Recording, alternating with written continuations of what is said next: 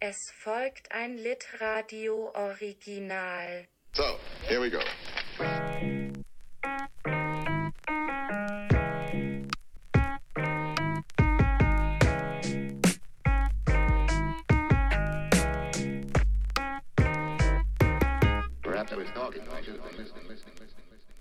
Hallo und herzlich willkommen zu Folge 26 von Komm Schatz, wir lesen ein Buch. Hallo Tore, hallo Guido. Schön, dass ihr da seid. Hallo Max. Hallo ihr beiden.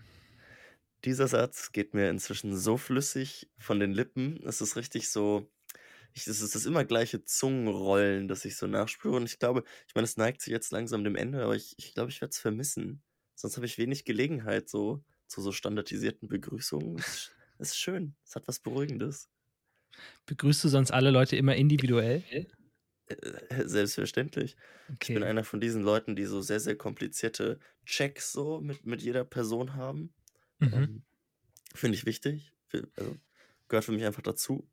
Äh, Aber deswegen bin ich auch so beliebt bei den Leuten. Ja.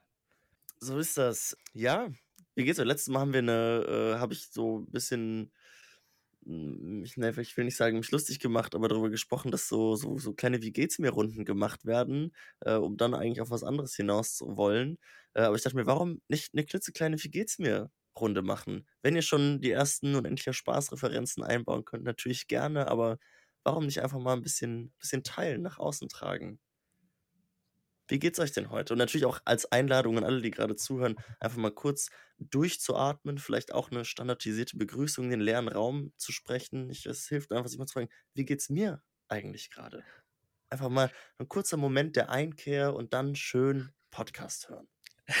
Ich bin mir immer noch nicht sicher, ob Max einfach wieder den Abschnitt nicht gelesen hat, aber ähm, ich wäre trotzdem, ähm, ich wär, tro- also mir geht's, äh, mir geht's gut und ich bin in so einer sehr, ähm, sehr angenehmen Melancholie heute und tatsächlich wegen des letzten Leseabschnitts. Und das habe ich jetzt nicht so, das versuche ich jetzt hier nicht so einzubauen, um es einzubauen, sondern ich habe gestern Abend äh, so 30 Seiten gelesen und dann heute den Rest. Und ich habe mich so wohl gefühlt in diesem Abschnitt und es war gleichzeitig irgendwie so traurig zu merken, es geht jetzt dem Ende entgegen. Ich fand es, ähm, glaube ich, einfach, weil es ein sehr, ein sehr atmosphärisches Leseerlebnis war. Und ich habe mich irgendwie traurig und geborgen gefühlt in, ähm, in Hell Incandenzas Perspektive, wie er morgens auf diesen eiskalten Flur des Schlafsaals rausgeht und er schaut, ähm, er schaut aus dem Fenster und sieht die eingeschneiten, die, die eingeschneiten Tenniscourts bis zur Hälfte und es ist eine, ein paar Leute weinen in ihren Betten. Ähm, und er fühlt gar nicht mal so viel und schaut nur melancholisch da raus. Und irgendwie ist es natürlich sehr traurig, aber ich fand das, weiß ich nicht, ich habe das sehr gern gelesen. Ähm, Max ist gerade kurz rausgeflogen, kommt jetzt wieder rein, deshalb Guido, willst du vielleicht direkt da übernehmen? Ja, ich kann das gerade, ich kann das total gut nachvollziehen, was du sagst. Also dieses ähm, äh, sich melancholisch wohlfühlen, ähm, das trifft das wirklich sehr, sehr genau, finde ich auch. Mit so ein paar ähm, Abstrichen oder, oder, oder anderen Akzenten, müsste man vielleicht eher sagen. Wenn du etwa jetzt an diese Geschichte mit, äh, mit Otto Stice äh, denkst, der an der, an der Scheibe äh, festgefroren ist. Mhm. Ähm, das ist jetzt nicht so melancholisch so richtig, sondern das ist eigentlich, naja, das ist irgendwo zwischen Slapstick und ähm, pff, Trash. Ich weiß nicht so, so richtig. Ähm, mir Ich es, dies- ich woll- wollte nur noch auf die Frage noch, noch antworten und das auch ein bisschen verknüpfen, weil ich, das finde ich, finde ich gerade ein bisschen unheimlich, weil es mir ganz ähnlich ging wie, wie Tore. Ich habe ähm, ich habe gelesen und ich habe ähm, den Abschnitt schon vor ein paar Tagen nochmal gelesen und habe dann einfach weitergelesen. Also es war irgendwie in der Nacht und ich, ich, ich schlafe sonst normalerweise immer sehr schnell ein äh, und aus irgendeinem Grunde äh, konnte ich nicht so gut schlafen. Vielleicht lag es in einem Buch äh, und äh, habe einfach weitergelesen. Also ich habe, glaube ich, in, in der Nacht irgendwie 100 Seiten gelesen und äh, bis ich dann endlich irgendwie äh, einschlafen konnte. Ähm, Und das war genau dieses Gefühl, was Tore eben beschrieben hat. Also diese, ähm, also eine gewisse Spannung auch, aber äh, mit einem, einer unglaublich melancholischen Grundierung. Ja, ganz, ganz eigenartig. Und das war jetzt aber keine Melancholie, äh, wo ich jetzt dachte, ah, das Buch ist jetzt bald zu Ende, wie schade. Ich finde es schade, dass wir dann nicht gleich weiter äh, reden können, wenn wir das Buch durchhaben, sondern, sondern erstmal was ganz anderes vielleicht überlegen müssen. Aber ähm, nein, es ist die Geschichte selbst, die mich so, so melancholisch äh, stimmt. Also insbesondere immer jetzt diese relativ neue Perspektive ähm, von Hell äh, in der ersten Person. Das, ähm, das ist ziemlich besonders, finde ich. Könnt ihr mich gerade hören eigentlich? Ja, Ja? ja, Ja? ja. Es ist, ähm, ja, es sind nicht die, die optimalsten technischen Bedingungen hier gerade. Äh, es war ein toller Moment, als ich wieder reingefunden habe und Guido, du einfach an Tore gewandt meintest so, ja, genau so habe ich mich da und da auch gefühlt und dann einfach weitergeredet hast. So, ja, okay, äh, keine Ahnung, aber schön. Es war aber gerade, Ähm, der, der Moment jetzt gerade ist, finde ich, genau wie Hal, der auf den, auf den Flur rausgeht und Guido und ich, wir, wir verplappern uns hier und sind so ganz angetan von der Szene. Und dann kommt Max rein und so, Leute, hört ihr mich überhaupt? Und das ist, finde ich, das Äquivalent zu Otto Stice, dessen Stirn sich einen halben Meter ausdehnt, bevor sie ganz langsam wieder zurücktreten muss, weil sie einfach nicht weggeht. Ja. Ja, ich sitze hier äh, abgeschnitten von euch, äh, limitiert und gefesselt durch die technischen Gegebenheiten. Ihr redet einfach weiter und ich kann, habe keinen Zugriff mehr. Ja. Ohnmachtsgefühle machen sich, machen sich breit. Äh, ich habe leider nur so halb, wie gesagt, mitbekommen, äh, was, was ihr gerade so erzählt habt, aber ich hatte das Gefühl, da, da waren irgendwie aus dieser Wer geht's mehr Runde kamen überraschend viele so Überschneidungen aus eurer Stimmung und irgendwie dem aktuellen Leseabschnitt auch so ein bisschen raus und äh, fand es eigentlich ganz schön. Mir ging es tatsächlich auch ein bisschen, bisschen ähnlich. Äh, diesmal übrigens ohne Hintergedanken, Tore. Also die, die Wie geht's mir Runde ist jetzt keine äh, minutenlange Überleitung Okay. zu irgendeiner einer Beichte, sondern mich hat einfach interessiert, wie es wie es euch geht. Und äh, bei mir war es, so, ich hatte heute noch hatte noch ein bisschen was zu, zu lesen übrig. Und jetzt kam mir gerade ge- der Gedanke, ich weiß gar nicht, was zuerst da war, meine, meine Stimmung oder ob ich zuerst angefangen habe zu lesen, weil, äh, also was, was, was ich, ob sich da was gegenseitig bedingt hat. Wir hatten ja heute einen ziemlich heftigen Wetterumschwung. Es ist von 25 Grad und strahlender Sonnenschein zu alles weiß und grau und seit Stunden schüttet es nur noch innerhalb von einer halben Stunde gewechselt und ich reagiere da immer sehr empfindlich drauf und es hat sich so eine komische bleierne Müdigkeit irgendwie heute Nachmittag auf mich auf mich draufgelegt und währenddessen hing ich dann halt auf der Couch und äh, habe irgendwie mir mir lesend äh, zu Gemüte geführt, wie wie Otto Steister an die Scheibe gefesselt äh, ist und es hat irgendwie ganz gut gepasst, aber irgendwie war es auch, war's auch ganz komisch und äh, aber fast so ein bisschen, finde ich auch, dass es was Einladendes hatte. Also so ein bisschen diese, diese Stimmung, in der er sich da befindet, wie er da am, am Fenster sitzt und, und wartet. Man hat nicht das Gefühl, dass er wirklich weg will um jeden Preis. Ein bisschen, also so, als wäre er auch dankbar dafür, dass ihm die Entscheidung abgenommen wurde, dass er jetzt sich halt nicht mehr wegbewegen kann, dass er nur noch einfach sitzen bleiben muss, den Kopf an die Scheibe gelehnt und irgendwie sich selbst in, vielleicht gerade noch in der Reflexion der, der Scheibe so ein bisschen erkennen kann. Darf ich mal kurz zitieren an der Stelle vielleicht? Bitte. Ähm, wenn ich mich nicht mehr darauf freuen konnte, im Tunnel allein ein paar Kavums durchzuziehen, dachte ich plötzlich, wachte ich jeden Tag mit dem Gefühl auf, es gebe an diesem Tag nichts Bedeutsames oder Vorfreude Lohnendes. Ich blieb noch ein paar Minuten auf einem Fuß stehen und spuckte in eine Kaffeekanne, die ich am Vorabend neben das Telefon auf den Boden gestellt hatte. Ich finde, das ist so, ähm, und, und zwei Seiten davor sagt er, dass er schon seit langer Zeit keine starken positiven oder negativen Gefühle mehr entgegenbrachte. Also ich glaube, gerade setzt bei ihm genau diese Erkenntnis ein, dass ähm, oder da- dass er das nicht mehr von sich abschirmen kann, auch nicht mehr mit einem Joint im Tunnel oder ein paar Kavums, wie er es nennt, ähm, dass das, was er da eigentlich macht, ihn überhaupt nicht erfüllt. sondern nur leer äh, zurücklässt. Und damit einhergehen tut ja jetzt auch diese, ich weiß nicht, ob das vorher schon mal vorgekommen ist, aber ich glaube nicht, dass er die Kontrolle über seine Mimik und über seine Stimme beginnt zu verlieren. Ähm, also er steht ja hinter Ortho Styes und und ähm, der meint so, weinst du? Meinst du, Herr? Und er so, nee, alles in Ordnung. Und als er bei den beiden Hausmeistern ist, sind die so, warum lachst du so? Warum bist du so gut drauf? Und er meint so, ich bin, ich alles, ich, ich gucke ganz ernst. Also er irgendwie verliert er sich da gerade. Und ähm, ich, ich wäre gerne mit ihm stundenlang vor diesem Fenster stehen geblieben. Und, und das ist, ich glaube, es war auch ein bisschen diese Vorfreude, wenn man ähm, wenn man morgens zur Schule gegangen ist und es tatsächlich auch noch geschneit hat, wenn das noch ein paar Wintern vorgekommen ist, und man darauf gehofft hat, dass die Schule ausfällt, weil die Busse nicht fahren können. Ich glaube, das wäre eine ganz ähnliche Stimmung, die er da hatte. Das konnte ich so gut mitfühlen. Ja, und durch das ganze, durch das frühe Aufstehen hätte man auch so den ganzen Tag für sich, ne, mhm. dieses eigentlich im, in den vollen Arbeitsmodus eingestellt sein und dann plötzlich, oh, Freizeit. Ja.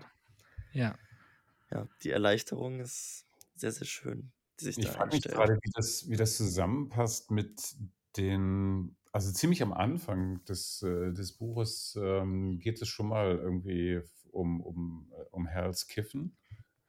Und äh, da, da, da sitzt er irgendwie auch vor der, ah, ich glaube, irgendwie vor der Lüftungsanlage oder Klimaanlage oder so und bläst dann immer so den, den, den Rauch da irgendwie rein.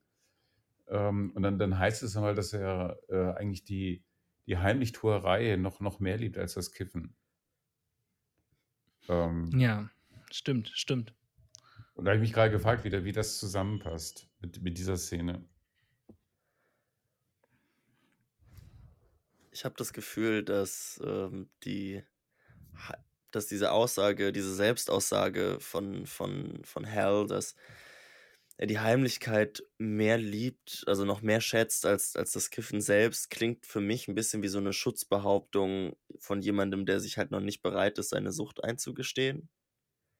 Also, dass, ein, dass man also den Reiz dann im, im Verheimlichen sucht, anstatt das Verheimlichen halt als ein Symptom von, von einer Scham zu sehen, einer Scham darüber, dass man eben nicht mehr in der Lage ist, dieses Verhalten noch zu kontrollieren oder bestimmten Normen zu unterwerfen, die vielleicht erstmal gesellschaftlicher Natur, aber vielleicht auch letztendlich eben einem selbst entspringen. Lässt sich jetzt natürlich schwer überprüfen, aber ich muss sagen, das habe ich schon durchaus damit reingelesen. Mhm. Ja, das ist, glaube ich, die große Frage. Ist er schon süchtig oder ist, ist, er, ist er nicht süchtig? Oder ersetzt er eine Sucht durch eine andere?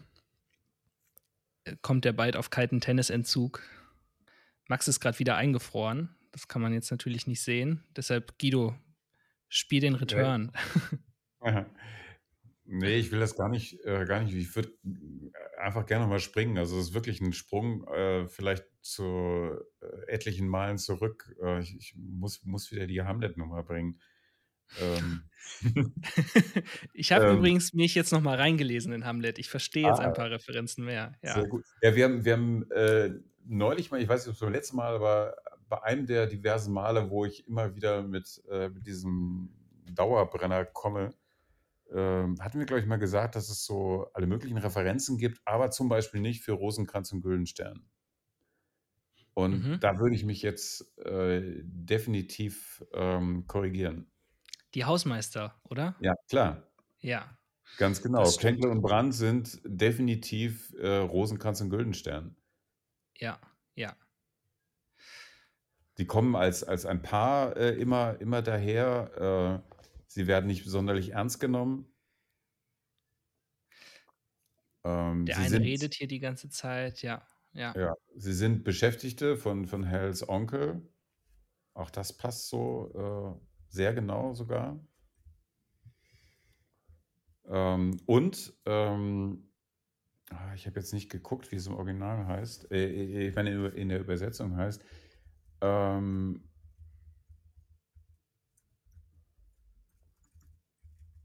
und sie nennen äh, Hal Good Prince Hal. Stimmt, ja. Doch, da hatte ich mich, da bin ich auch, äh, habe ich mich drüber gewundert, aber nicht mehr, als ich mich über andere Wortkompositionen von David Foster Wallace bisher gewundert habe. Aber das ist natürlich, es passt sehr schön. Voll. Genau, der gute Prinz, so heißt es. Ne? Äh, Kenkers Mhm. Dreadlocks quollen unter einem karierten Hütchen hervor. Er drehte sich mit Brand zusammen um und hob zur Begrüßung indianerartig die Hand. Der gute Prinz Harry in aller Herrgottsfrühe wach und angezogen. Stimmt, ja. Doch, das ist jetzt schon ziemlich on the nose, wenn man es vor Augen hat. Ja. Was ich mich ja, was ich mich gefragt habe, ich habe mich nämlich nach der letzten Folge, ich habe wirklich noch mal mir irgendeine Zusammenfassung angeguckt und da noch mal reingeschaut und so. Und das ist ja äh, wirklich auch mit, mit, mit, mit dem Onkel, mit, mit Charles Tavis, genauso wie in Hamlet, dass dann der, der Bruder des Vaters, also beziehungsweise nicht der Bruder des Vaters, aber es ist eine ähnliche Konstellation, den Thron besteigt und Mhm. vielleicht auch was dann mit der, mit der Mutter, mit der Königin mal laufen hat. Und ich habe mich gefragt, ob wir noch dazu kommen, dass, dass er die Möglichkeit bekommt, ihn beim Gebet irgendwie abzustechen oder nicht. vielleicht jetzt, vielleicht jetzt beim großen Turnier. Aber wir, wir sind jetzt, ähm, wir warten darauf, dass ob Max vielleicht noch zurückkommt, aber so lange machen wir einfach mal weiter und ich würde vielleicht gern noch mal wieder zu Don Gately. Wir haben letztes Mal schon viel über Don Gately gesprochen, aber ich würde, glaube ich, schon noch gerne mal auf ihn zurück, weil ich fand auch seine, ähm, seine Plotline in, dieser, in diesem Abschnitt sehr berührend und sehr, sehr Mhm. toll. Und vor allem das Ende ähm, des Abschnitts in diesen 50 Seiten, was man von ihm noch liest, äh, fand ich ganz groß. Und ich glaube, ich würde äh, einfach auch mit einem mit einem Zitat kurz einsteigen. Ich habe mir lange keine Sachen mehr markiert in diesem Buch, aber hier konnte ich nicht anders. Ähm, und dann können wir vielleicht ein bisschen weiter quatschen. Ähm, das ist auf Seite 1235. Ähm, und da wird quasi berichtet, äh, genau, wie er im kalten Entzug in der Restzelle war. Kalter Entzug, der Vogel. Konnte es nicht und musste es doch, war eingesperrt. 92 Tage in einer Restzelle in Rivers. Spürte die Kanten jeder verstreichenden Sekunde, jede Sekunde eilte mit Weile. Er zog die Zeit eng um sich zusammen im Entzug. Jede einzelne Sekunde. Er erinnert sich an das Gefühl des Gedankens. Diese Sekunde würde jetzt die nächsten 60 Sekunden lang spüren. Das war einfach zu viel. Der Scheiß war ihm einfach zu viel.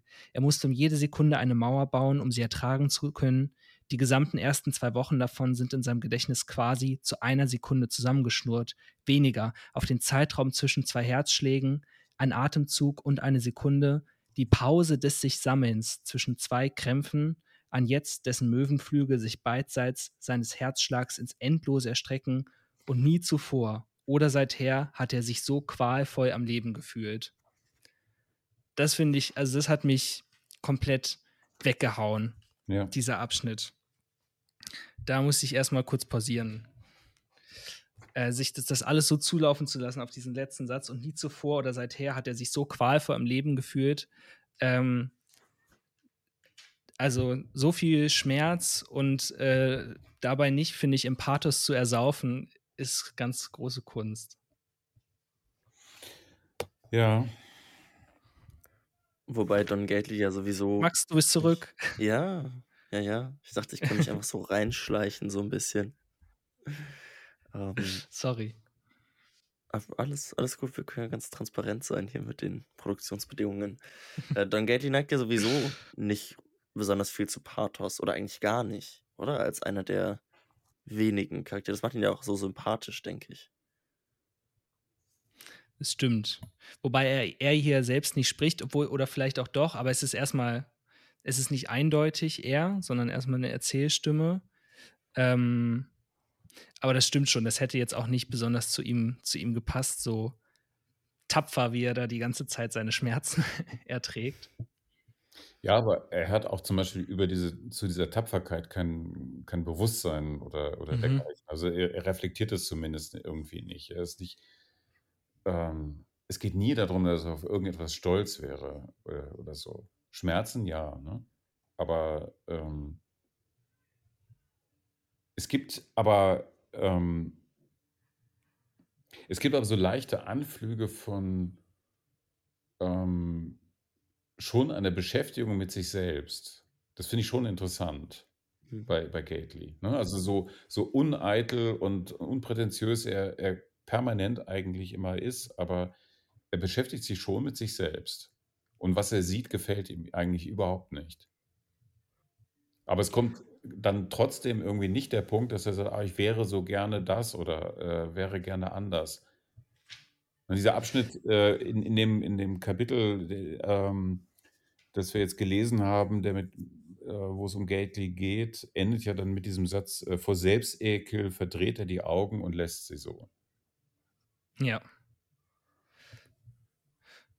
Und diesen, diesen Prozess, den er bis dahin durchgemacht hat, dass er hat diese Fantasien von Joel, ähm, die aber auch äh, keine rein Sex, Sex, Sexfantasien sind, sondern ja immer auch irgendwie ein verstörendes Element drin haben. Ähm, und dann fängt er an, darüber nachzudenken und merkt dann, also ich glaube, er, hatte, er macht es, er macht es ja gar nicht mit böser Absicht. Er, er kann ja auch gar nichts machen. Er liegt da ja nur und kann eigentlich kaum reden. Und äh, sie fühlt sich, denke ich, zu ihm auch hingezogen, genau deshalb, weil er eben, weil er ganz unprätentiös ist und weil er da einfach nur liegt und macht und, und eigentlich erstmal nichts will. Aber dann hat er trotzdem diese Gedanken und dann gibt es ja dieses, ähm, sagt er so, was ich jetzt hier eigentlich mache, ist ein 5-13er. Ähm, mhm. eine Kombination aus ersten und zwölften Schritt laut der AAA-Witz. Ich kann mein Leben nicht meistern und würde dir das gern weitergeben. ähm, und dann kommt die Erkenntnis, oh, wie eklig ist das eigentlich? Und äh, ja, damit bleiben wir erstmal zurück mit dem letzten Satz, den du gerade gesagt hast. Und das fand ich, hat diesem Charakter, dieser Figur so viel Tiefe gegeben. Das war toll. Er, er greift schon irgendwie an, ähm, ja, an so Modelle äh, an, die, die man, ähm, die man von anderen auch kennt, auch in dem Buch kennt, die man von sich selber vielleicht kennt. Ähm, aber ähm, er bleibt da drin nicht stecken oder so, er erschöpft sich nicht da drin. Also wenn, ähm, das passt zu der, ich, ich zitiere auch mal eine Stelle, das passt zu der, die du eben zitiert hast, das ist auf Seite 1240, ähm, dass Joel ihm alte Familienfotos zeigt, lässt Gately in Gedanken die Mauer der Sekunde übersteigen. Ne? Also genau das, was du eben ja auch zitiert hast. Und er sieht Joel vor sich, hoffnungslos vernarrt in den heldenhaften Don G, und sie erklärt sich bereit, dem Mann mit dem Hut vor dem Zimmer eins über die Rübe zu ziehen. Gately mitsamt Schlauch und Katheter in einem Wäschewagen oder so aus dem St. East zu schmuggeln und so vor den Ordnungshütern vom BPD zu bewahren, vor den Bundesbürstenschnitten oder welche fatale Rache des Gesetzes der Hutträger sonst repräsentieren mag. Aber sie bietet ihm selbstlos ihren Schleier und ein großes Kleid an und so weiter. Ähm, und er endet dann damit, alles aus einer liebestodmäßig verzehrenden Liebe zu Gately heraus. Also diese, diese Fantasie entwickelt er, ne? Äh, und, und, aber gleichzeitig ist diese Fantasie immer irgendwie getränkt in diesen, ja, das, was da Selbstekel äh, steht. Also eigentlich so eine äh, nicht vorhandene Selbstachtung oder ich weiß nicht, wie man das sonst so nennen könnte. Ich habe das Gefühl, dass sich dann Gately im Vergleich zu ganz vielen anderen Figuren des Buches ganz, ganz wenig zu einer Form von Vorbildern verhält oder ähm, ganz wenig so zu so ein, ein modelliertes Bild von sich selbst hat, das er irgendwie, irgendwie anstrebt, äh, sondern tatsächlich, wenn auch irgendwie in seinem eigenen Tempo, die Dinge irgendwie verarbeitet und produktiv durcharbeitet, die, die ihn beschäftigen, wie er sich verhält, was er denkt. Und aber ich habe auch das Gefühl, dass ihm so fast so ein bisschen das Ziel fehlt, oder? Oder also ich weiß nicht, ob es ihm, ihm fehlt, aber es, es wird nicht genau klar, wo er hin möchte. Also natürlich so ein, so ein grundsätzliches, so ein grundsätzlicher Gedanke von, es geht mir nicht gut und ich möchte, dass es mir besser geht und ich stehe in einer Abhängigkeit und ich möchte freier sein. Aber es gibt nicht, oder also ich erinnere mich zumindest nicht, dass irgendwann einmal eine, eine tatsächliche Idee eines, eines zukünftigen Don Gs durchkommt, die jetzt nicht nur ein Tagtraum ist, wie jetzt eben mit äh, 17 Enkeln auf der Hollywood-Schaukel zu sitzen. Peter Fox. Genau. Ähm, Haus am See, ja. Und ich glaube, vielleicht ist das gerade der Segen dieser Figur, den er sich mit ähm, oh, helft mir auf die Sprünge, Hells kleinen Bruder, Mario, Mario teilt. Mhm. Weil ich glaube, Mario hat das auch nicht. Und ähm, das ist ja genau das, was er da auch beschrieben hat. Also er sagt, ich um jeden Tag eine Mauer bauen und ich gucke nicht, was drüber ist und ich gucke nicht, was gestern ist, sondern ich bewege mich im Rahmen dieser Mauer, weil anders schaffe ich es überhaupt gar nicht. Und alle anderen Figuren haben ja immer welche, irgendwelche Erwartungen, die sie explizit oder implizit an sich haben oder an sie gestellt werden und an denen sie eigentlich nur zerschmettern können. Ähm, ob das jetzt ist, so, ich muss jetzt langfristig von der Sucht loswerden oder ich muss im Tennis-Ranking auf dem und dem Platz stellen oder ähm, ich will irgendwie, äh, keine Ahnung, Filmvirtuoso werden. I don't know. Ähm, und das hat Don Gately eben nicht. Und irgendwie ist das natürlich auch tragisch, aber vielleicht ist es das, was diese Fun Figur so sehr funktionieren lässt und was. Also, ich meine, sie durchleidet gerade Furchtbares, aber ich habe das Gefühl im Vergleich zu. Also, ich weiß nicht, wie viel schlimmer das ist, dort mit angeschossener Schulter im Krankenhaus zu liegen, als Hal, der morgens um halb fünf vor dem verschneiten Tenniscourt rausguckt. Ich glaube, Hal geht es dabei fast sogar noch schlechter.